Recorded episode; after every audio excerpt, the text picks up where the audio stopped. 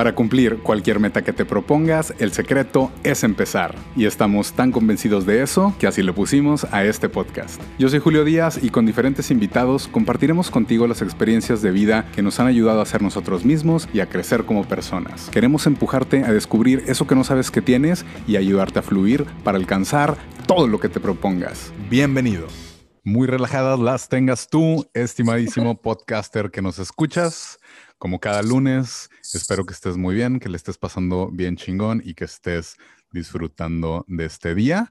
Gracias por acompañarnos nuevamente en este tu podcast chingón. El secreto es empezar, donde para, obviamente, lo que sea que quieran lograr, el secreto, adivinen cuál es. No se los voy a decir, ustedes terminen la frase, pero yo soy Julio Díaz y espero disfruten este contenido con mucho significado que vamos a hacer, con mucho amor.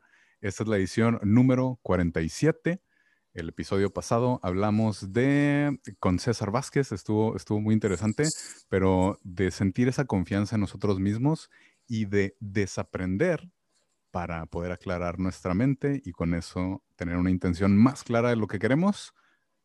A mí me gustó mucho y si no lo han escuchado, dense la oportunidad.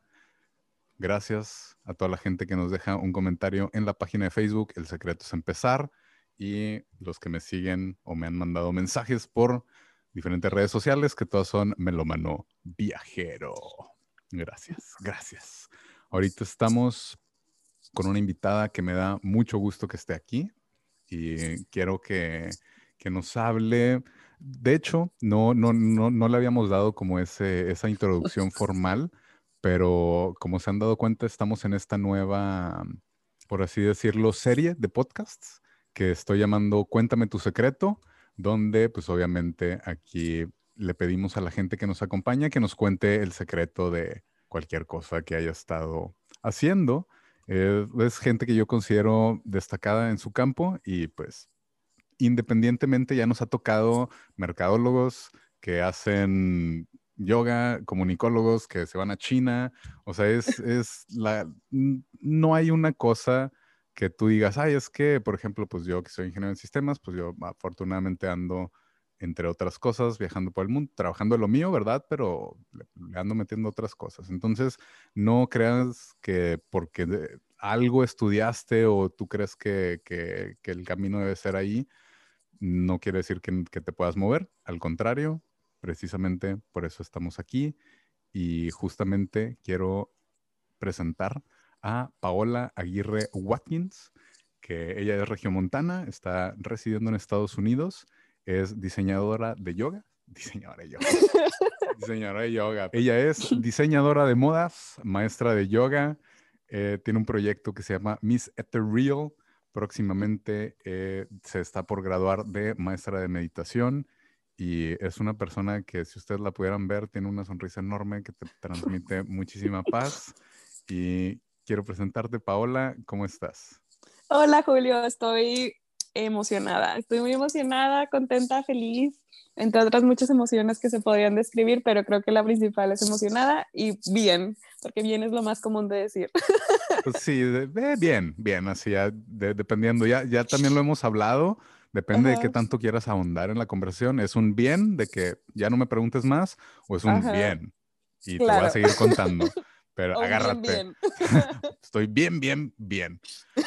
Y, y, justamente me llama pues, mucho la atención esta, por así decirlo, trayectoria que tienes. O sea, y bueno, todo esto sigues, sigues aplicando el diseño de modas en alguna la última, o sea, dejé de trabajar en el área de la industria textil y de modas en, febrero de este año, del 2020.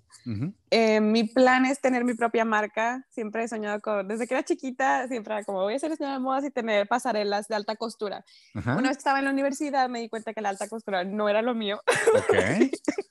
es tremendamente difícil para mí. En mi perspectiva es muy complicado como de exactamente hacer la alta costura tan detalladamente, soy más como, como más, sí, es que como que siento que incluso se refleja mucho en mi manera también artística de expresarme. Por ejemplo, lo, veo, lo veo como si eres, si haces, um, acrílica, eh, pintura acrílica o pintura oil painting. De óleo, Eh, sí. Sí, óleo. Ajá. Eh, siento que es súper detallado y a mí me gusta más, por ejemplo, la acuarela, que es más como, más fluyente. Entonces, precisamente eso me di cuenta cuando estaba en la universidad, el, el alta costura era muy detallada y era algo que a mí me gusta más como hacerlo, simplemente que fluya entre mis manos, ¿no? Entonces, me di cuenta en la universidad que alta costura no era lo mío y ahora quiero tener una marca de trajes de baño. Entonces, es mi plan. Yo creo que. No lo quiero pronto porque más bien me veo siendo mamá y teniendo esa marca y no quiero ser mamá pronto. Entonces, Muy bien. creo que va a ser como a futuro. en cinco años. Ajá. Muy Pero bien. definitivamente es un, me encanta mi carrera, es mágico. O sea, me acuerdo que es un- estudié en una universidad privada en Monterrey y mi papá me dijo, como mis, mis hermanos estudiaron en, en la Universidad Autónoma de Nuevo León, Ujú. y mi papá quería que estudiara ahí porque pues era la universidad con, con más acceso. Ujú. Y yo, bueno, pero no quiero estudiar nada de eso, quiero ser diseño de moda. Sí. Y mi papá de que, bueno, va, ok, o sea, voy a pagar tu universidad, pero el momento en el que saques una calificación menos de 8.5 o 9, me dijo, te saco. Órale, te, te puso así muy alta la barra. Sí, dijo, y yo sí. no, pues no, no voy a permitir que me saques. Entonces Ok. me puse a, o sea, le eché muchísimas ganas y cuando salí, hice, fueron dos años de, de carrera como college, porque la universidad es canadiense. Entonces cuando acabé mi college, mi mamá me vio bien jodida.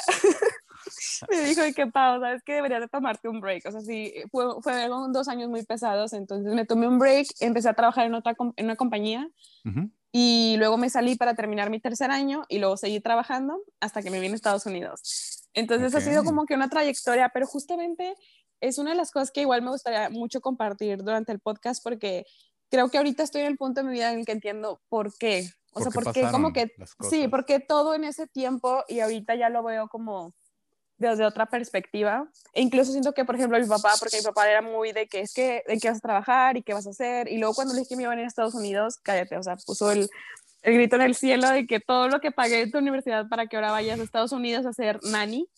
Y yo, sí, o sea, solo quiero vivir la vida, ¿no? Ok, tú fuiste como de ahora- au pair. Sí, me Oh. vine de au pair por dos años. Ok. Entonces empecé así y yo siempre le dije que sí quiero hacer algo, pero no ahorita, no es el momento. Y, y tengo un primo que es eh, un hombre de negocio súper importante y siempre me dijo que yo te apoyo, yo te apoyo, yo te apoyo y yo no me sentía lista. Entonces, por más que tuviera ese apoyo y esa también presión como de hacer algo en el mundo de la moda, no me sentía lista. Y por ejemplo, ahorita me siento súper lista para hacerlo, pero tengo como, como que ya hice mi plan y dije, bueno, ahorita no es el momento por, por otras cuestiones que siento que son más fáciles de empezar. ok. Y- Entonces- y po- bueno, no, no, no sé si, si podamos ahondar un poquito más Claro. después o si, o si, si lo vas a decir. Pero ¿había algo que, que te dijera, no estoy, no estoy lista por esto? ¿O estoy lista hasta Intuición. que esto? Ok. No, simplemente no me sentía lista. Me acuerdo que mi primo, me fui con él como un par de veces por, a tomar café y como, bueno, ¿por, por dónde quieres dar a tu marca y qué quieres hacer? Y yo decía, bueno, esto y esto, pero algo se sentía, no, no me sentía preparada, no me sentía lista. Y creo que mucho era más bien la madurez emocional que tenía. Em, también creo que, por ejemplo, ahorita con toda la experiencia que he tenido en las, en las compañías donde he trabajado, ya puedo hacerlo. O sea, ya sé qué es una, eh, la línea de producción, ya sé cómo se hace esto, el otro. Cosas que en la universidad no aprendí, que se aprenden solamente en el campo. En la vida. Sí. Entonces, ya ahorita me siento mucho más preparada, ya sé cómo lidiar con clientes, ya sé cómo lidiar con proveedores, etcétera. Entonces, sí, definitivamente todo tiene el momento preciso. Pero siempre tuviste esa actitud de, pues vamos a, vamos a aprender. O sea, todavía no estoy lista, pero me falta esto para estar lista y lo, y lo estoy haciendo. O, Sí. o dejaste así como que todo te No sé. cayera así. Mm, no sé si tenía como una lista como de cosas que quisiera hacer antes, creo que no. Más bien era simplemente no lo sentía. Entonces sabía que lo quería, pero sentía que no era el momento. Muy bien. Estaba como concentrada en otras cosas y no me veía haciéndolo en ese momento. Y ahorita, hoy, como que vo- volteo atrás y digo, ah, bueno, es que estabas en esta otra etapa, estabas viviendo esto, estabas pasando por esto, y ahora ya me siento como que, como si todo hubiera hecho sentido y no sé, lo describí en el reto de gratitud que tuve hace poquito con mi blog, que me siento como si hubiera escalado una montaña y luego llegando a un punto en el que me puedo como que está planito, entonces puedo voltear a ver todo lo que ya hice y ver de que, wow, o sea, ya entendí por qué me tuve que parar aquí, por qué me tuve que parar acá, por qué tuve que escalar esta parte. Entonces ya como que todo hace sentido. Ok, y obviamente, o sea, ¿tenías esta idea desde que empezaste a estudiar diseño de modas o sobre la marcha se te fue formando esta idea o dijiste, quiero ser yoga y luego quiero también hacer diseño de modas y no, de hecho, ¿cómo fue esta, esta combinación que, que resulta en, en, el proyecto de Miss The Real que tienes? Es un, fíjate, qué bonita pregunta, es, un, es una historia, es una historia. Yo, o sea, desde que era chiquita, como que dije, quiero ser diseñadora de modas porque me gustaría tener una marca de ropa.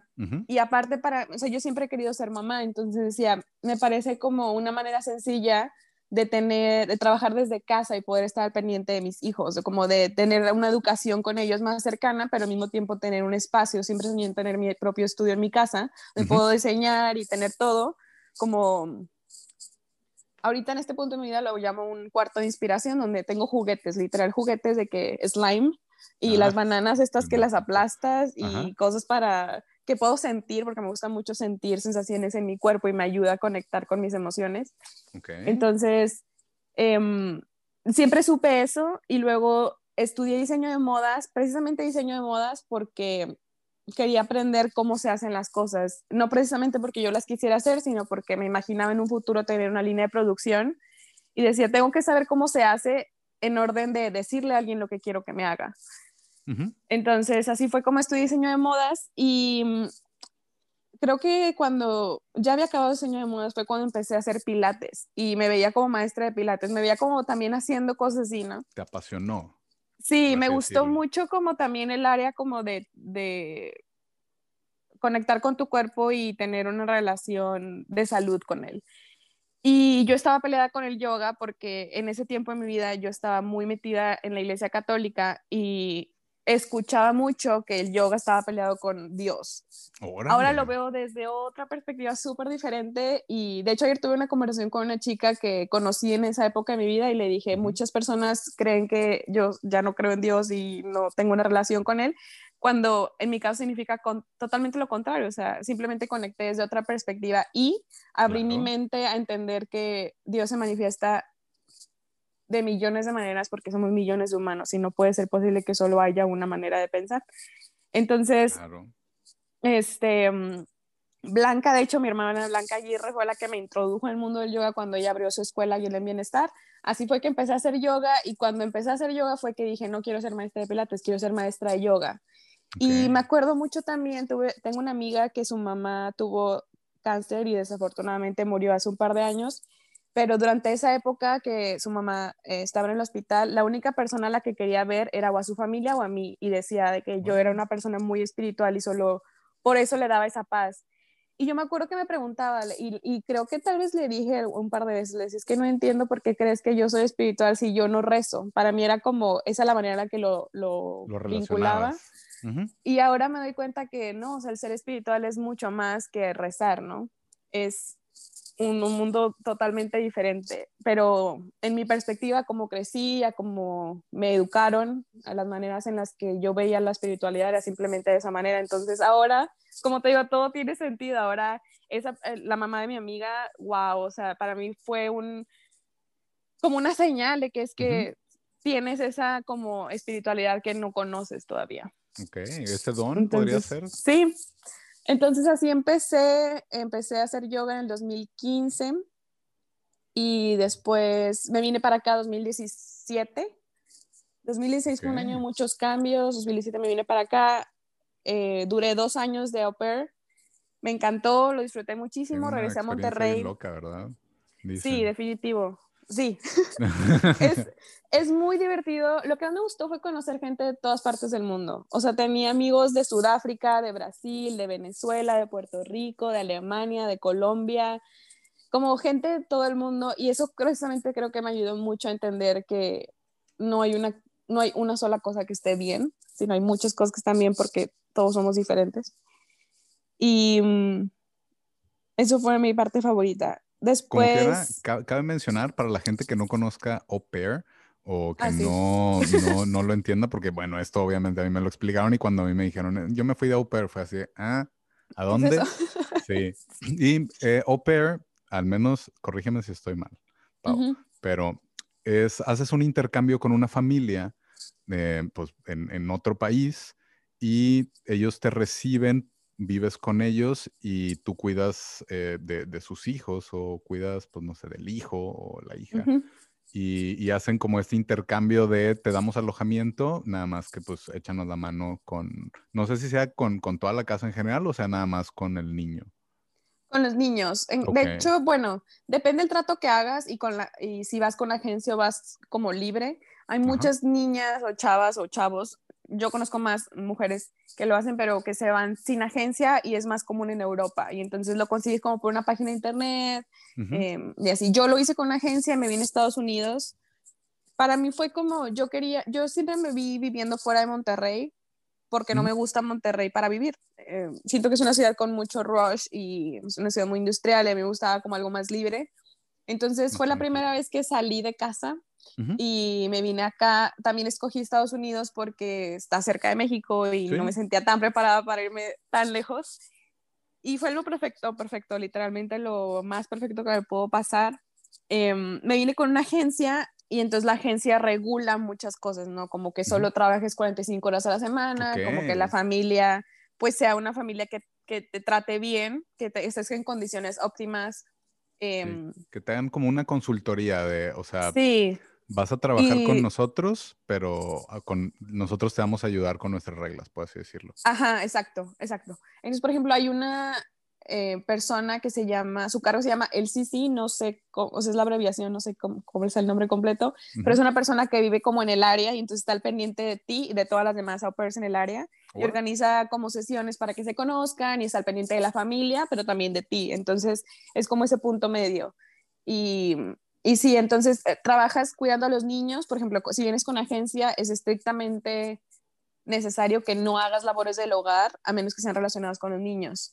Por ejemplo, no es como housekeeper, ¿no? Sí, claro. Em, que muchas familias se agarran así, o sea, la verdad es que hay familias de todo, y hay familias muy buenas, hay familias malas, pero a mí me tocó la fortuna de tener una familia que fue la perfecta para el proceso que yo necesitaba tener. Órale. ¿Confiaste, ¿Confiaste plenamente o tuviste así de que, escoger? ¿O nomás dijiste, yo voy a confiar en mi proceso, voy a, si esto es lo que me toca, esto es lo que me toca? ¿O cómo estuvo ahí esa pues, decisión, pero ese, esa etapa de... Eh, sí, tuve como, creo que entrevistas con dos, no, vi a tres familias y la primera entrevista que tuve, porque haces como, es como Tinder. Ok, Tinder de familias con niños. Literal, o sea, pones como... Ok, sí, swipe right y la... Sí, sí, o sea, es que sí funciona así, me encanta. muy bien, Pero pones como cosas que, que estás dispuesto a, vivir. Por ejemplo, yo soy alérgica a los gatos y puse, ah, no voy a vivir con alguien que viva con gatos, no puedo, ¿no? Entonces pones como todo este tipo de cosas y ya literal es de que, bueno, si me gusta, no me gusta. Y si te gusta, literal, haces una cita. Ok, perfecto. y yo tuve esta entrevista con esta familia y me acuerdo que el día uno que hablé con ellos, las niñas agarraron el celular y me llevaron por toda la casa. Entonces me dio mucha confianza, me traían así con el celular de que cargando. Y me gustó mucho, entonces los escogí a ellos en unas, literalmente cuando vi que Ohio dije, ¿dónde chingados está Ohio? que a ver dónde. Mm. ¿Qué significa esa palabra?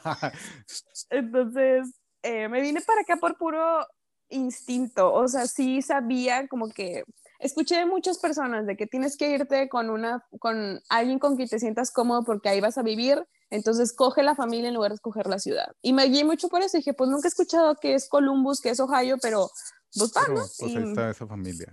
Ajá, y me vine para acá y sí, fue lo mejor que me pudo pasar porque la familia también era muy, o sea, yo soy la más chiquita de mi familia, y por lo tanto siempre fui muy dependiente, o sea, creo que mis hermanos siempre fue como, a ver, ¿qué necesita Pau? Y no sé qué, y aquí te va, ¿no?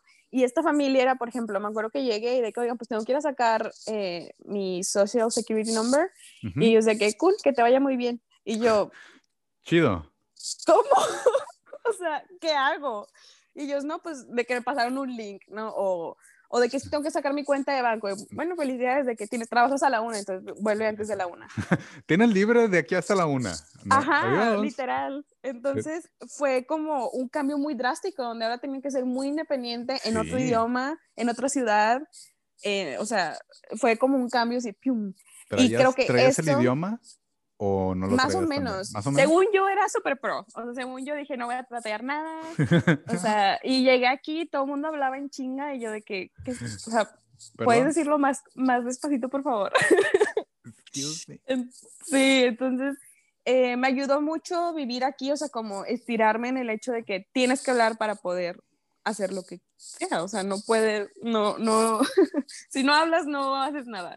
Entonces, sí me ayudó mucho eso y ver películas en inglés, ser paciente conmigo. Em, claro. ¿Y qué más?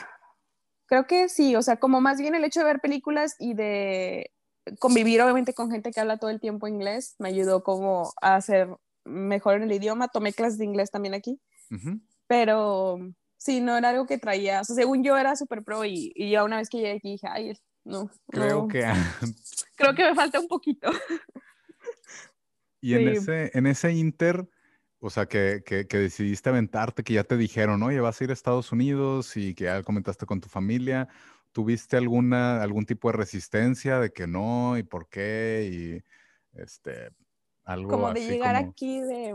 Bueno, fueron meses complicados, o sea, cuando justo llegué aquí los primeros seis meses, fueron complicados de adaptarme a la familia con la que estaba eh, de hecho, hay un proceso que se llama rematch, que es como encontrar otra familia, irte, de, irte otra vez, como empezar la experiencia con otra nueva familia. Y yo lo intenté porque eh, fue complicado, pero al final arreglamos las cosas, me quedé ahí. Me quedé ahí todavía un año y medio más. Y luego me fui a Monterrey porque yo me fui enojada a Monterrey. Yo me enamoré de Columbus muy cañón por mi experiencia. Por Columbus, o si vienes, pues está divertido, o sea, hay cosas que hacer, cool, pero no es como la ciudad, ¿no? O sea, no es Nueva York, no es San Francisco, no, nada que ver. Entonces, a mí me llama mucho la atención porque yo me expreso de Columbus muy bonito porque tuve una experiencia muy bonita. O sea, los amigos que hice, todo lo que yo vi aquí fue mágico. Entonces, para mí fue como increíble, ¿no? Y yo me quería quedar aquí y a vivir muy, muy, muy mal. O sea, yo era que me voy a quedar. Y me acuerdo que le hablaba a Blanca y le decía, yo no voy a regresar a Monterrey. Y ella, Pau, y yo, no voy a regresar a Blanca, yo voy a regresar a México, pero me voy a otro lugar, me choca Monterrey, estaba peleada, ¿no? Pues regresé a Monterrey. Eventualmente. Y no solo regresé a Monterrey, sino que regresé a vivir a casa de mis papás, regresé por ocho meses, o sea, fue todo lo que yo lo quería, lo hice, y a hoy volteo a ver y digo, tenía que hacerlo. O sea, tenía que regresar a Monterrey porque tenía que reconstruir relaciones con mis papás, sobre todo estaba muy peleada con ellos. Eh, y bueno, también cuando dices muy peleada con ellos, siento que se escucha muy mal, pero no era tan malo. sí, o sea, simplemente para mí, yo, yo fui como, mis papás estuvieron cuando ellos tenían 40 y fui como sorpresa. Entonces, el pilón, como le dicen todo el mundo que me choca que me digan pilón, o yo ahorita le digo, soy una sorpresa, fui una sorpresa, me encanta ser una sorpresa. Pero antes estaba muy, muy peleada con el hecho de haber sido un pilón.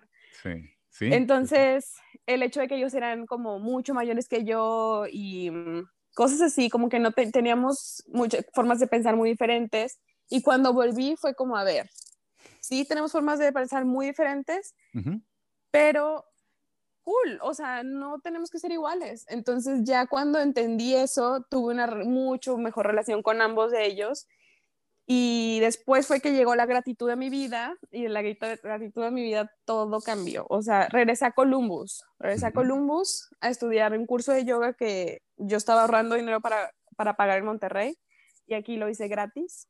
O sea, me lo regalaron. La familia con la que estuve me llamó para que regresara por una situación de ellos pero literal me trajeron a la ciudad donde yo quería estar, me dieron el curso gratis, tuve todo lo que yo quería y estaba como trabajando ya desde otra perspectiva en mi vida con, con más agradecimiento, más conciencia y de repente fue así como un regalote, que ahí te va. Entonces me vine para acá y al mes que llegué aquí conocí a mi ahora esposo. Entonces, está bien, loco. ¿Y, ¿Y a qué crees que se haya debido todo eso? O sea, Me imagino que, que pues fue un proceso largo y tuviste altas, bajas. Y ahorita más cuando dices que regresaste a Monterrey enojada. Sí. Porque a mí también me tocó vivir así un tiempo fuera de mi casa y por azares del destino tuve que regresar y también era así de que chin, o sea, yo estoy acostumbrado a esto y a tener esto y a estas libertades y otra vez con mis papás y las diferencias. Y pues sí, qué padre estar con la familia, pero pues chingado, no puedo invitar de que amigos o no puedo salir o tienes como que entre comillas te limitas, pero bueno, ya estás ahí y dices, ah, voy a hacer lo mejor de, de la situación.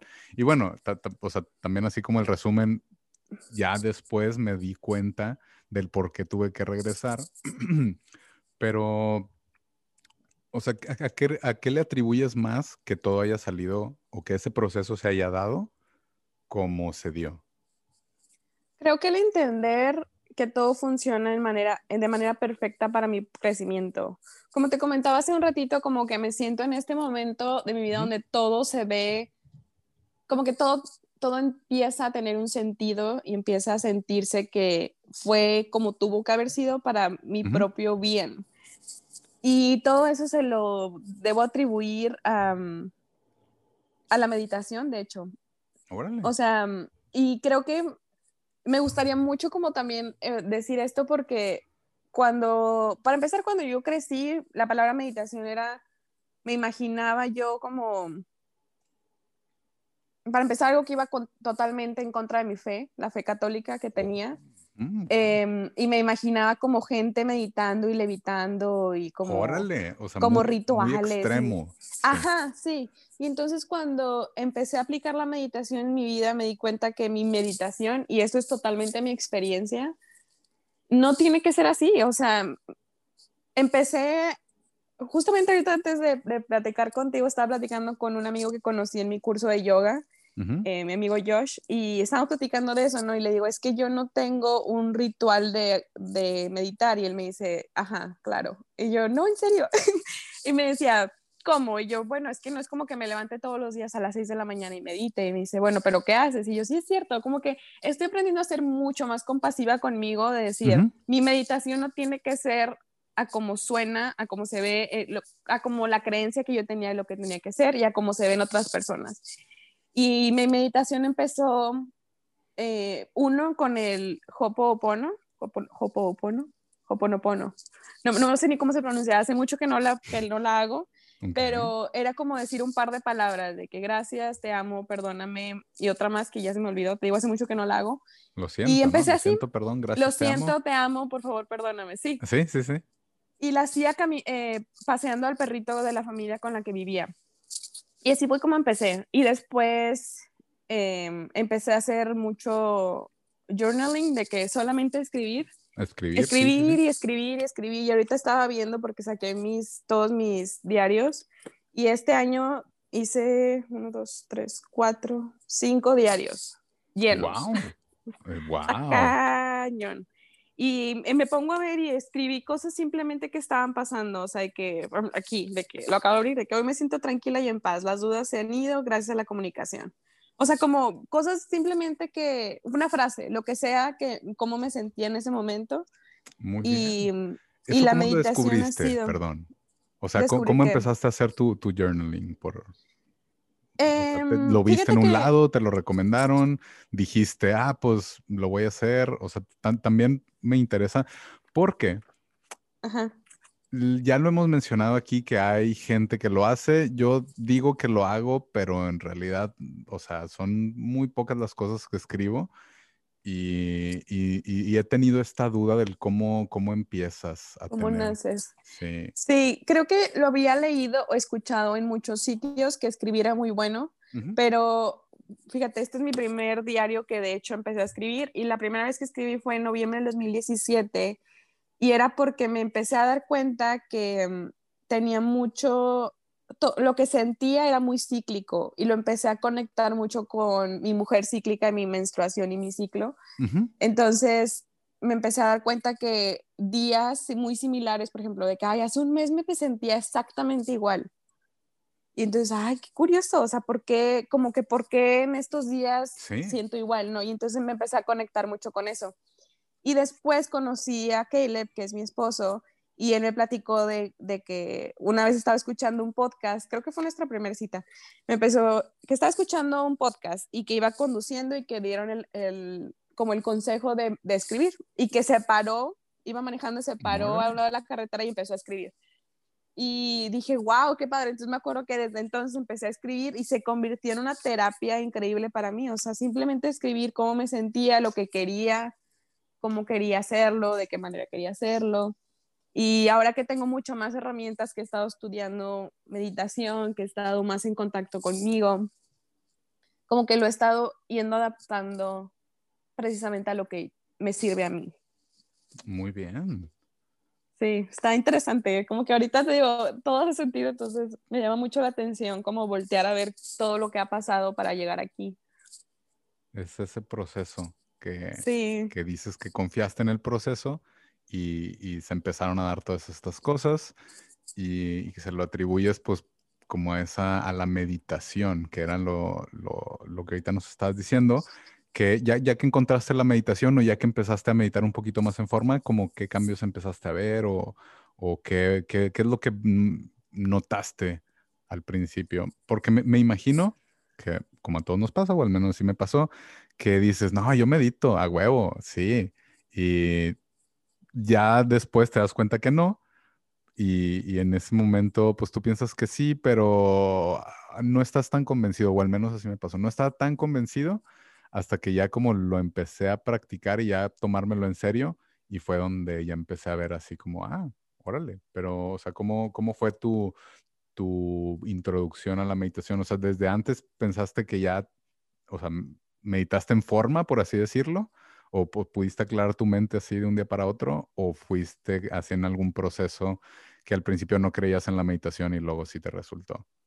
Sí, definitivamente al principio creía que la meditación estaba muy peleada con la fe. Era, era, algo muy, muy, muy, muy marcado en mí porque también fui líder de grupos católicos por mucho tiempo. Entonces yo decía, claro que no, eso está peleado. Peleado, sí. Sí, pero realmente ahora que lo veo desde esta perspectiva, no es absolutamente, o sea, al, al contrario de estar peleado, está muy relacionado. Y creo que cuando, era, cuando era muy católica, o sea, no es que ya no siga haciendo, pero cuando estaba muy, muy concentrada en lo que otra gente creía sobre la iglesia católica en lugar de lo que yo creía tener mi propio concepto, em, era algo muy complicado de entender, como, como cómo lo voy a hacer sin que esto se pierda con la fe. Y creo que... No sé, tu pregunta me hizo pensar mucho, pero mm, mi manera de meditar no es consistente, no es como, como lo mismo todo el tiempo.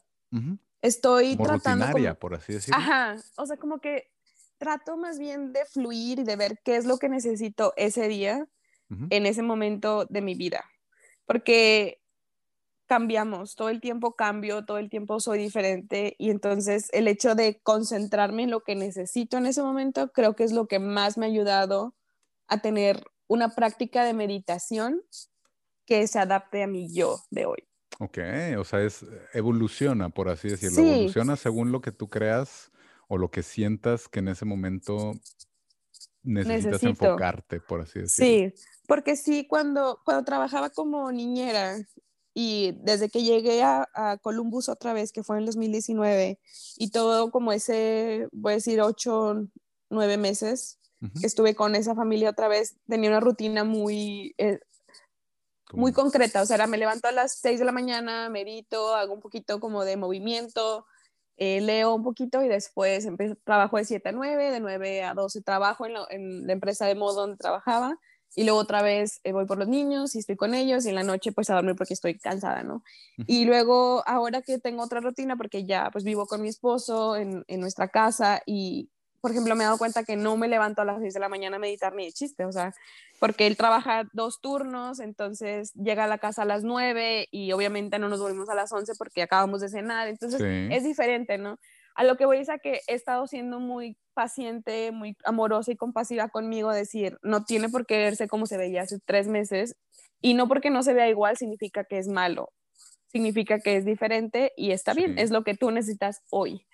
Sí, o sea, como más bien hablarme de una manera bondadosa y decir, así es como tenía que ser y así es lo que tenías que hacer hoy.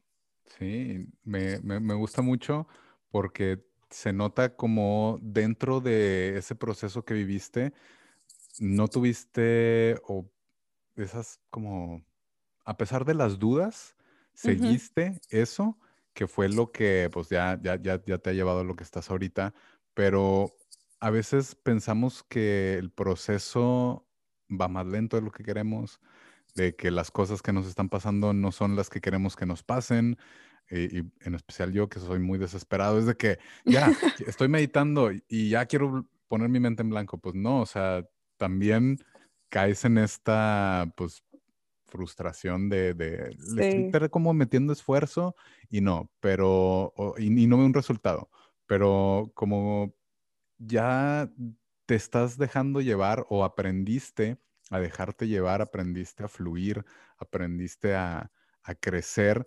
desde, pues, pues desde el principio, eh, desde el principio empezaste a estudiar como de, de, diseño y eso te fue solito encaminando a lo que estás teniendo ahorita. Sí, y también fíjate que darme cuenta que mi idea sobre meditación, al menos en este punto de mi vida, no es la que yo tenía, o sea, no es poner mi mente en blanco, es estar consciente de todo lo que está pasando ahorita. Y eso me lleva, ajá, sí, es mucho el mindfulness, pero por ejemplo, la vez pasada estaba mm, en el patio de mi casa y me senté en el sol porque ya estaba haciendo frío, pero me senté simplemente a estar ahí, ¿no? Y entonces empecé a observar el árbol que estaba enfrente y si enfocaba mi mirada podía ver, si, enfocaba mi mirada en el árbol podía incluso ver cómo las hojas de todo el árbol se movían. Y entonces, como que yo solo empecé a ver, ¿y qué más puedes observar ahorita? Y entonces empecé a observar, no sé, el, la mm, barda y los árboles de al lado y entonces luego empecé a escuchar los pajaritos y empecé a escuchar los carros. Y entonces todo eso me llevó a pensar de que es que estás aquí. Y estar aquí no es poner mi mente en blanco no es pensar en nada es estoy consciente de lo que estoy rodeada. Entonces eso creo que me llevó también a, a entender y a aceptar que no tengo que cambiar las cosas a mi alrededor sino fluir con ellas y es una cosa que mi hermana me ayudó mucho. Mi hermana Blanca, Janet, mi hermana mayor, vino a visitarme hace poquito y me decía, Pau, estoy muy asombrada de cómo fluyes muy rápido. O sea, yo siento, ella me decía, yo siento que yo soy como que tiene que pasar esto para que pueda como pasar de mi manera. Y tú, o sea, tú simplemente te dejas así llevar. Y, y, eso, fíjate, salió porque me fuimos a cenar a casa de mis suegros y ella de que, es que sí, los tacos, Pau, ya les hiciste tacos, ¿verdad? Y yo, no. Y ella, ¿cómo? O sea, los tacos, Pau, eres mexicana, tienes que haberles hecho tacos. Y yo, no, pues no les he hecho tacos, ¿no? Y les hicimos esa noche de cenar tacos y estuvo bien padre y nos pasamos padrísimo. Y ella me decía, es que, Pau, yo siento que el, el fin de semana que los conocí les hubiera hecho tacos. Y yo, pues no, o sea, yo también Sí, o sea, como que a mí me gusta más ver también la perspectiva de ellos. Yo sé que ellos jamás han comido picante, no les gusta el picante, eh, es, diferente, ¿no? Entonces no siento la necesidad de adaptarlos a mí, sino yo también como adaptarme a ellos. Entonces, este, creo que sí, justamente el ser consciente de que, de que la meditación se ve de diferente manera a mí, en mi, hoy, en mi yo de hoy. Tal vez en mi yo de 45 años sea meditar y poner mi mente en blanco, pero hoy a mis 28 años no. Hoy a mis 28 años es más como ser consciente de lo que está pasando ahorita y vivir eso, ¿no? O sea, también, por ejemplo, ayer me di cuenta, estaba en Instagram queriendo mandarle una publicación a alguien. Y entonces donde le piqué de que enviar, se puso como que estaba pensando Instagram. y, o sea, como que mi, mi primera reacción fue salte, o sea, porque pues no está funcionando, ¿no? Y luego me volví a meter, lo volví a intentar y no funcionó. Y dije, a ver, voy a quedar aquí un minuto y entonces vi el reloj, era de que 7.24 o una cosa así. Dije, bueno, voy a esperar que sean 7.25 y ver qué pasa. Y me quedé observando la pantalla, imagínate, que observando la pantalla y simplemente ver qué estaba pasando. Ajá, y luego de que 7.25, un minuto, y yo, oye, pues no estuvo tan mal, ¿qué sentí? Nada, pues no, simplemente no funcionó y ya. Y los 7.26 y yo, wow, llevo dos minutos viendo una pantalla que no está funcionando, pero estoy aquí. Estoy viendo que no funciona. En lugar de salirme a la chingada, no. Claro. O sea, estoy viendo que no funciona. Después ya me salí porque ya dos minutos, así que no funciona, lo intento en diez minutos. Pero después de eso, eso fue ayer, porque me quedé de que saqué el celular, lo puse a un lado, estaba muy cansada y me quedé en la cama. Y dije, ¿qué se siente estar en mi cama? ¿Qué se siente estar aquí? O sea, no, ponle palabras, Bueno, pues se siente calientito, puedo sentir en mis pies las calcetas, el, la colchita calientita, la otra colchita, qué, qué colores veo en el techo, qué hora es, tal vez puedo identificar qué hora es simplemente por lo que veo. Como que ser, empezar a ponerle más descripciones a lo que está aquí. Y quién sabe cuánto tiempo me caí, luego ya me paré, me hice mi café y así. Pero estoy como que, esa es meditación, ¿sabes? El, el concentrarme en lo que está pasando ahorita. Sí, eh, de hecho, es estar consciente, simplemente estar consciente del momento que estás viviendo, de qué estás sintiendo y un amigo, en el Fénix, que ya lo conocen ustedes, lo define como darte cuenta que eh, la meditación es darte cuenta que no tienes nada que hacer más que disfrutar ese, lo que estás haciendo. Que se escucha muy rebuscado y como muy raro, pero, o sea, es, no, no estoy pues, leyendo un libro, no estoy manejando, no, no me estoy bañando, simplemente estoy, o bueno, en dado caso que se estén bañando, pues, o estén haciendo cualquier cosa, es nomás darse cuenta del me está cayendo agua, estoy disfrutando esto, está fresca el agua, siento mi cuerpo caliente, siento, o sea, ponerle todos esos detalles a, lo que estás haciendo en ese momento. No, no es nada más voy manejando, sino voy al pendiente, mis manos están sintiendo el volante, que se siente frío, el asiento, pues eh, está bien, está mal, le, le falta ajustarlo, estoy escuchando los carros o lo, lo que sea, es, es simplemente expandir esa, esos, esos sentidos que estamos teniendo en ese momento. El, ah, pues estoy, es, eh, o sea, no nada más estoy esperando a que pase el rojo, estoy escuchando que están los carros pasando, que una persona está enfrente de mí, etcétera, etcétera. Eso es lo, lo, lo, lo que podrías definir como meditación. Sí, definitivo. Y se siente igualito para mí. Y, la, y la pregunta que viene después de eso, o el, resumen, o como la iluminación que llega cuando, cuando enfoco mis sentidos en eso, es en ser. Y es como, es que viniste a ser, Pau. O sea, y, y muchas veces fue como, y lo sigo siendo, ¿no? Creo que es un proceso, pero el pensar quién soy viene acompañado, soy Pau, soy diseñadora de moda, soy maestra de yoga, soy maestra de meditación, pero si le quito todo eso y simplemente me quedo en soy, ¿quién soy? Y entonces sor, soy y estar y ser. Entonces ser, estar, como que empieza una combinación como de palabras y ver que vine simplemente a lo que decías tú, a disfrutar lo que está pasando ahorita. Y no tengo que hacer nada más más que estar aquí. Sí, darte, darte ese tiempo de valorarlo y no tener tu mente en otros lados, que a todos nos pasa, y más en este Definitivo. no, sí. Es ahorita la época de las distracciones, y con que levantes la pantallita de tu celular, con eso ya te, te pierdes mucho tiempo. Todo. Sí, no, y todo pasa también en el momento preciso, en el momento perfecto, en el momento correcto, porque también, justo con mi reto de meditación, digo, de mi reto de gratitud, em, les daba como muchos ejemplos de muchas cosas que pasan en mi vida y que me hacen como llevar a este tipo de reflexiones. Y podría parecer con todas esas reflexiones que mi vida es perfecta, y de hecho lo escribí y dije, sí, sí es perfecta, pero porque acepto lo que venga con lo que tiene que venir. O sea, si viene acompañado de algo malo, que por cierto, que es malo, porque malo, bueno, o sea, ¿quién lo define? ¿Por qué se define si no, si no tenemos como todo el escenario completo? Pero, o sea, más bien creo que la, la perfección o de vivir una vida plena, más bien, no viene acompañado de que todo sea perfecto, sino de aceptar lo que venga como venga. Entonces, total, o sea, si ahorita es el momento como de, de tener ese tipo de herramientas que nos que te ayuden a mm, distraerte porque estás muy estresado, es lo que tiene que estar pasando y aceptarlo sin juicios, aceptarlo como desde un lugar bondadoso contigo mismo en lugar de latigarte, que es algo que yo hacía mucho conmigo, me latigaba porque no meditaba como, como se veía la meditación en mi mente. ¿sabes? Entonces, más bien como ser como súper amoroso y compasivo de que, bueno, lo que está pasando es lo que tiene que pasar y aceptarlo como venga.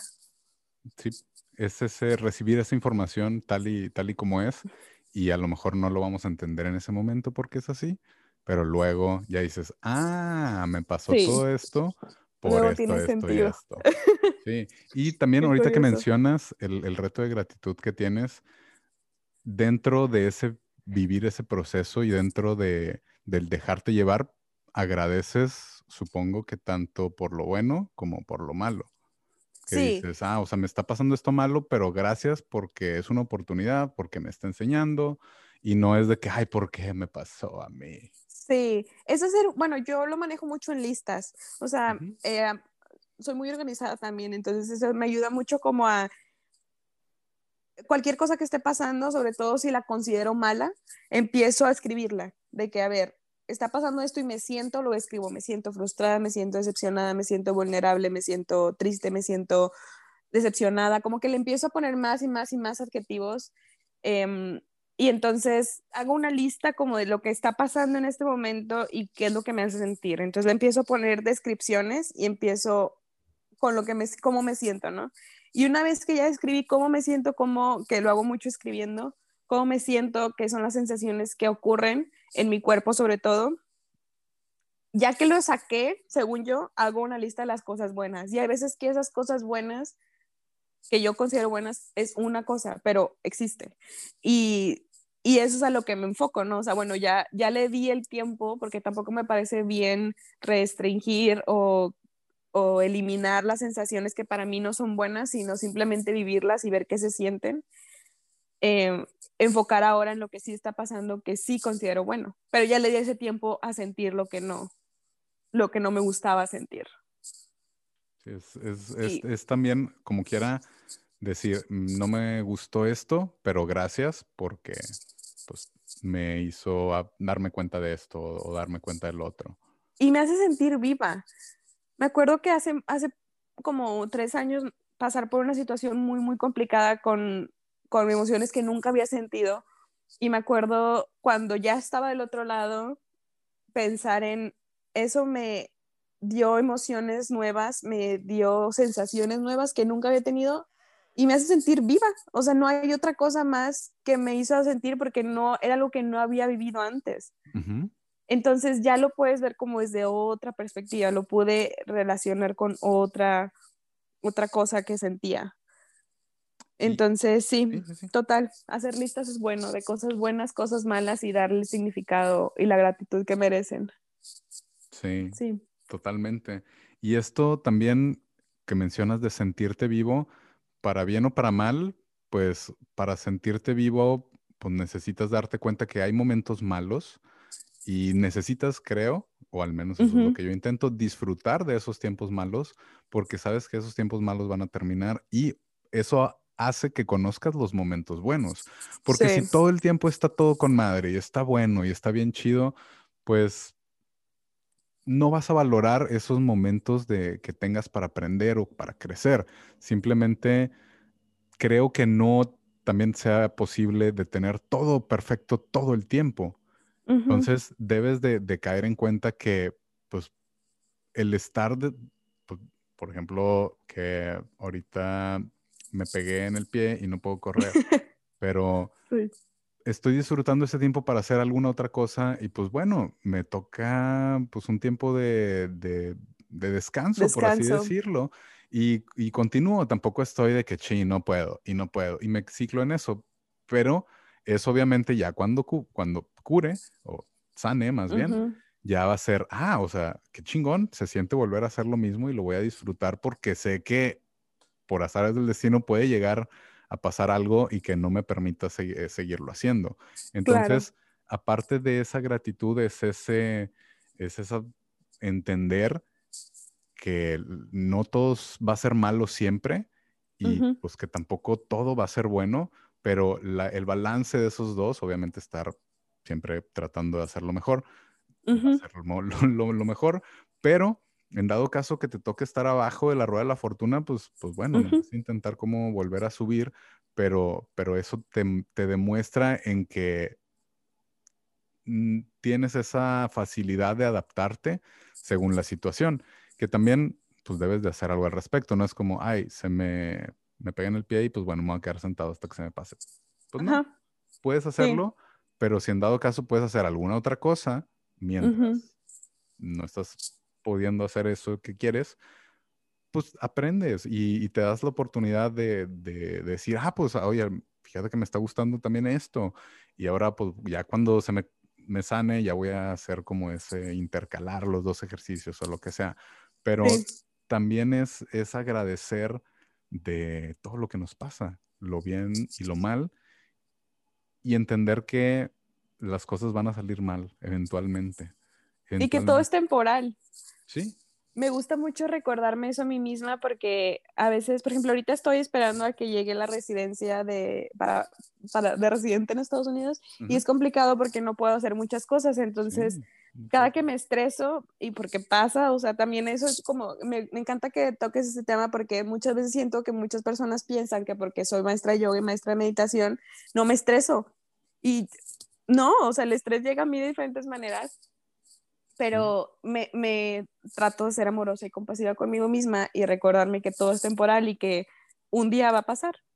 Y entonces disfrutar, como decías tú, de lo que está pasando en este momento, las, las los beneficios y todo lo que ahorita estoy teniendo que no hubiera podido tener si no hubiera estado en esta posición, como es darle todo el enfoque a mi blog, crear un chorro, o sea, estoy precisamente en el lugar perfecto para crear porque soy muy libre en mi casa, me siento, tengo todos esos juguetes que te platicaba en mi estudio y tener todas esas herramientas de pintar, de expresarme con colores, de hacer precisamente lo que yo quiero, entonces estoy en este lugar perfecto para crear y es una cosa que no hubiera tenido en otra etapa de mi vida si no estuviera esperando a que pueda hacer algo más, ¿me explico?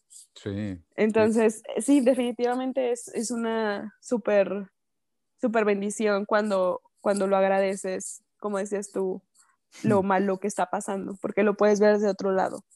Todo, sí, es cuestión de perspectiva. Pues a, lo mejor es malo, pero si lo ves de otro lado, de, pues estoy dándole la oportunidad a algo más, claro que es bueno. Sí, claro. Y sabes que últimamente en mi curso de meditación para ser maestra estamos explorando em, todo, o sea, está inspirado pues en los elementos. Entonces es elemento tierra, agua, fuego, aire y éter. Entonces, ¿qué es lo que se siente cada uno? ¿Cómo lo ves en tu vida? Y en el elemento agua nos involucramos mucho en las emociones. Entonces, lo que me funciona mucho a mí es cuando estoy sintiendo una emoción, tenemos un mantra en mi clase que es siente, siente, siente, siente, siente, siente, siente, siente, siente. Ya dije siente, siéntelo. Otra vez, siente, siente, siente, siente, siente. Si tenías duda, siente. Ajá, siente. Y entonces me pongo, por ejemplo, ayer me pasó que tuve una emoción de como decepción y luego, luego, como que prendí la antenita, ¿qué sientes, Pau? Y me puse a ver y sentía como cómo se comprimía mi cuerpo así de que pum, pum, pum, y luego, ah, mira, se siente aquí y allá y acá. Y una vez que le empecé a dar atención, empezó a desaparecer. Y yo, ah, entonces si le pongo atención, como que mis emociones no están peleadas conmigo, mis emociones no quieren que, que yo em, las pelee contra ellas, simplemente aceptarlas. Y pasó en un segundo, bueno, tampoco, como en minutos, pero muchísimo más rápido como hubiera pasado en otra época de mi vida, en la que me hubiera metido en, mi, en esa emoción días. Te ciclas. Y, en, ajá, y entonces cuando lo pienso hacer consciente en mi cuerpo y se siente en mi cuerpo, le doy la atención y chido, estás ahí, se siente así, ya, cool, nos movemos. Y es muchísimo más rápido a como lo hubiera pasado en otra época de mi vida y eso es gracias a la meditación, o sea, es gracias a ese estoy aquí presente, en mi cuerpo, en lo que se siente ahorita, hoy. Sí, que muy probablemente sea muy diferente de lo que sintieron hace tiempo, que también el cuerpo crece, evoluciona, aprende, tiene memoria muscular, o sea, hay un cambia. cambio. Cambia todo el tiempo y eso es precisamente la aceptación, aceptar que eso es lo que se está sintiendo hoy. Y se siente diferente también. La vez pasada me comí, es un ejemplo bien tonto, pero me gustaría mencionarlo porque es, es muy tonto y eso es precisamente lo que me gusta. Me comí las, sí, me comí las chips de mi cuñado y salió él de que por sus chips y, y preguntó por sus chips y yo me las comí. Perdón.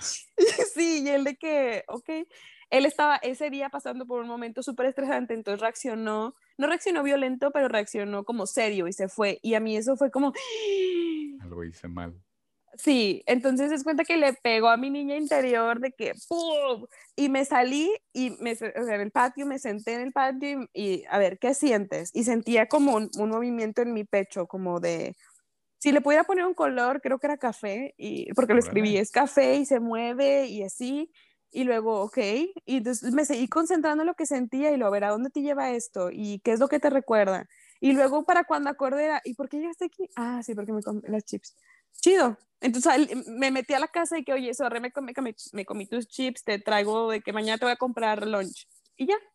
O sea, y entonces fue bien rápido, pero lo que voy a decir es que el ejemplo tan tonto de que me comí unas chips me pegó tan fuerte, pero también fui muy, como, o sea, muy consciente de cómo me estoy sintiendo, qué es lo que se siente, por qué se siente, llegar al punto que antes me hubiera tomado no voy a decir días, pero probablemente meses en resolver. Órale. Ahora se siente más rápido porque me siento más conectada con mi cuerpo. O sea, el hecho de estar como tan consciente de lo que mi cuerpo siente me ha ayudado mucho a, a, resolver emociones más rápido. Sí, porque hay veces que queremos eh, ignorarlo, que queremos como darlo por alto.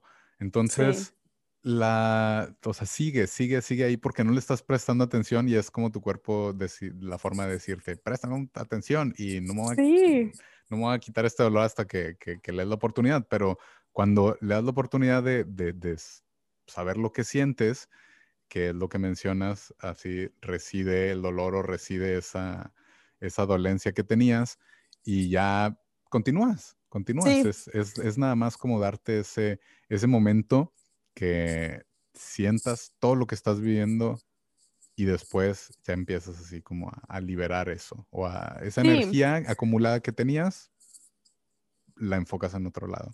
Entender que soy como un yin yang, o sea que hay de todo en mi ser y entonces lo que se manifieste es lo que necesita ser manifestado. Entonces, como que a veces siento también que relacionamos lo que te decía hace ratito de que es que no puedo tener emociones malas, pero ¿por qué? O sea, ¿por qué una emoción es clasificada mala? Si al contrario te puede enseñar cosas, o sea, si todo viene como el momento preciso.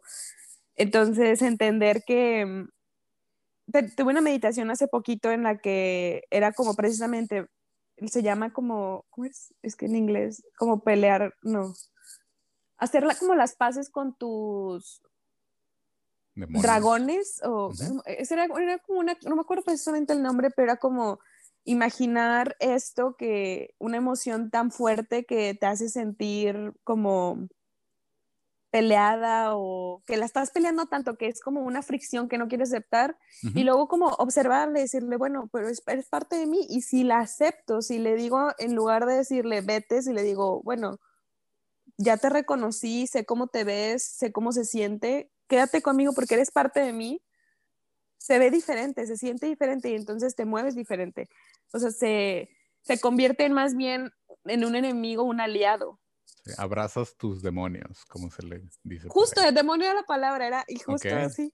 Me encanta y me gustó mucho porque sí, o sea, en lugar de decir, a ver, yo no quiero sentir esta emoción, es bueno, la siento, pero la voy a sentir porque está presente en la vida, o sea, es parte de, del todo. Exactamente. Sí. Pues. Qué padre. sí, sí, sí, es, es, demasiado interesante ya cuando empiezas a, obviamente, esa transición de empezar a, de, o sea, el secreto es que lo empiecen, ¿verdad? Obviamente. Ya cuando empiezas a hacer esa, ese análisis o esa meditación, como lo, lo llama Pau, es cuando empiezas a descubrir cosas que no sabías que tenías o que no sabías que podías canalizar de alguna otra forma. Simplemente es nada más como tener esa, esa oportunidad de, vivir, de sentir.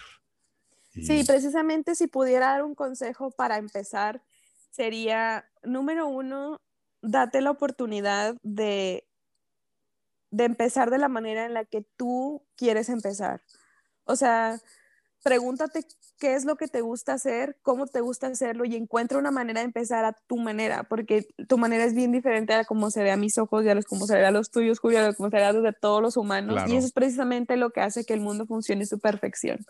Entonces, sería experimenta, sé paciente contigo, o sea, pregúntate cómo lo quieres hacer y si no funciona, no pasa nada. Hay miles de millones de maneras de hacerlo y no tiene por qué estar resuelto y se puede resolver en un año, en dos años, en cinco, pero sé paciente contigo, o sea, trátate como, te como tratarías a la persona que más amas en el universo para poder que empieces de la manera en la que a ti te parece justo. Y una vez que empiezas esa manera, que encuentras esa manera que para mí, por ejemplo, fue escribir, haz cuenta que se te abre el mundo, entonces sé paciente en encontrar tu manera, pero empiézalo, o sea, empieza a experimentar. Gracias, muchas gracias. De hecho, siempre les dejamos así como una tarea, un reto, y precisamente, pues se los acaban de decir, dense esa oportunidad, den, conózcanse. Yo sé que ya las hemos, ya, ya lo hemos tratado como en diferentes versiones, escriban o háblense al espejo, tengan sus afirmaciones, o sea, igual y Mm, no todas van a ser para ustedes, pero dense la oportunidad de, empezar ahorita. Y de darse cuenta, al menos si no lo han empezado, cómo quieren em, empezar a hacerlo. Y sí, como si fueras otra vez un niño de seis años que está aprendiendo cuáles son los colores, bueno, ver si el color rojo es tu favorito o si te gusta más el verde o el azul, pero empieza como a tratar de colorear con diferentes colores y ver cuál es el que se manifiesta para ti de diferentes maneras. Y para eso, gracias al cielo, estamos en el 2020 y hay millones de herramientas como para encontrar la tuya. Entonces no pasa nada si a ti no te funciona una, encuentra otra. Y seguramente esa es como el secreto para que empieces una vida más plena con tu propia meditación. Claro, claro que sí. Muchas, muchas gracias por, por eso, Pau. Ya casi, casi por irnos. Para ti, o sea, nada más, ¿qué es lo más difícil de la meditación? Ah, entender que la meditación que tengo hoy no es igual a la que tuve mañana, la que tuve ayer y la que puedo tener mañana. Como ser más consciente y más compasiva en se muestra de diferentes maneras todos los días. Como que me gusta, muchas veces siento que mm, tiene que ser igual y tengo tiene que sentirse igual, pero incluso la práctica de yoga asana, que es la práctica como de movimiento, me ha enseñado que tal vez el lado izquierdo se siente diferente al derecho. Entonces, lo más difícil ha sido entenderme y hablarme bonito incluso cuando no se ve de la manera en la que yo esperaba que se viera. Gracias, muchas gracias. Como quiera, siempre les decimos que esto que acaban de escuchar no es la verdad absoluta. Definitivo. Ustedes, investiguen, saquen sus conclusiones, hagan su tarea. Son dos puntos de vista que queremos compartirles. Y, o sea, no, no digan, ah, es que este güey dijo que a huevo tenía que escribir. No, si no quieren escribir, no escriban. Inténtalo y, si no te gusta, no es lo tuyo y está bien pero inténtalo, inténtalo, inténtalo. Sí. Una pregunta para ti, Pau. Dime. Si tuvieras la oportunidad de hablar con tu yo de hace 15 años, ¿qué le dirías? Hace 15 años tuviera 13. Ok. Ah, sería, creo que la primera frase que me diría es, tu cuerpo es sagrado. Disfruta tu cuerpo en su completa funcionalidad y disfrútalo siendo sagrado. O sea, como, y no sagrado como en un punto muy religioso, sino simplemente observar que es el templo de mi alma.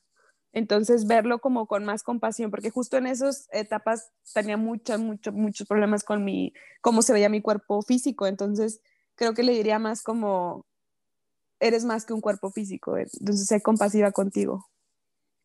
Gracias. ¿Y qué crees que te hubiera dicho esa Pau? Chinga tu madre. Está bueno. Sí, como que nada, no es el momento de ahorita, pero sí, creo que sí me hubiera dicho eso.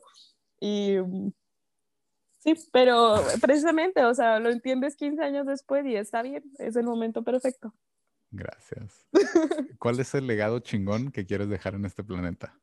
Me gustaría que, que todos pudiéramos entender que el ser tú es lo que hace que este mundo funcione. Porque a veces, hace poco pensaba en que todo el mundo estamos como en diferentes etapas y a veces que entras como en esta etapa de, de que, de, de emociones que se ven bien diferentes a como eran antes, pero otra persona está entrando en las emociones contrarias. Y entonces es lo que hace que para mí en mi mente se ve como círculos de colores que hace que el mundo funcione y rote y exista la, la, lo bueno, exista lo malo exista todo en un simple mundo. Entonces, significa para mí que tu autenticidad, autenticidad lo es todo. Gracias, muchas, muchas gracias. Y por último, yo sé que tienes tus redes sociales eh, disponibles para todos. Haces Instagram Lives de yoga, tienes retos y quiero que dejes tus redes sociales por si alguien tiene esa curiosidad. Sí, claro que sí, con mucho gusto. Estoy mucho más activa en Instagram. Eh, tengo clases de yoga asana, que es la práctica de movimiento, todos los lunes a las 6 pm hora central, que es la hora de Monterrey. Y simplemente me conecto y empiezo a, hacer una práctica de yoga y estoy súper activa en, en, Instagram. la cuenta es miss.ethereal.blog, que mm, es la cuenta de Instagram. En Facebook la abrí hace poquito, tengo como cuatro likes. en realidad no publico nada ahí, pero también la tengo. Y mi sitio web es www.misetherial.com. Em, y sí, muy pronto quiero, de hecho el año que viene eh, estoy planeando en abrir un grupo de meditación y seguir con retos para aprender de nosotros mismos. El primero que he hecho en mi vida es el reto de gratitud, pero tengo bastantes proyectos. Quiero abrir, como te dije hace ratito, mi marca de, de ropa. Quiero hacer cuentos. Tengo muchos planes con mi Ethereal. A ver cómo fluye todo. Nada más, si me puedes ayudar deletreando Miss Ethereal. Sí, es M-I-S-S, como de Miss, de señorita en inglés. Y luego Ethereal es E-T-H-E-R-E-A-L. Perfecto. Ethereal. sí, suena en español como Ethereal. En inglés sería Ethereal, creo. Y si no, en mi propio idioma sería Miss Ethereal. si no, yo lo digo así y así se dice. Perfecto, pues muchas gracias. Si a ti que nos estás escuchando te gustó este podcast y conoces a alguien que le pueda gustar igual o más o que sepa que le puede funcionar, por favor, no te detengas, compártelo y deja que otra persona más disfrute. Como quiera, ustedes, todos los que nos están escuchando, tú más que nos estás escuchando en este preciso momento, eres la super mega mamada, eres bien chingón, siempre vas a poder no te detengas, te queremos un chingo y déjate llevar. Déjate llevar, fluye y nos estamos viendo el próximo lunes. Muchísimas gracias, Pau, por haber estado con nosotros. Por haber gracias a ti y a todos que escuchan el podcast. Les mando un abrazo, un, un quiérete mucho y un sé paciente contigo y un todo va a salir bien. todo nos va a salir bien, ya lo verán. Sí, así es. Gracias Julio otra vez por la invitación. Luego, luego esperemos tenerte nuevamente. Sí, con mucho gusto. Gracias. Como quiera, nos estamos viendo en la que sigue. Yay. Bye. Bye.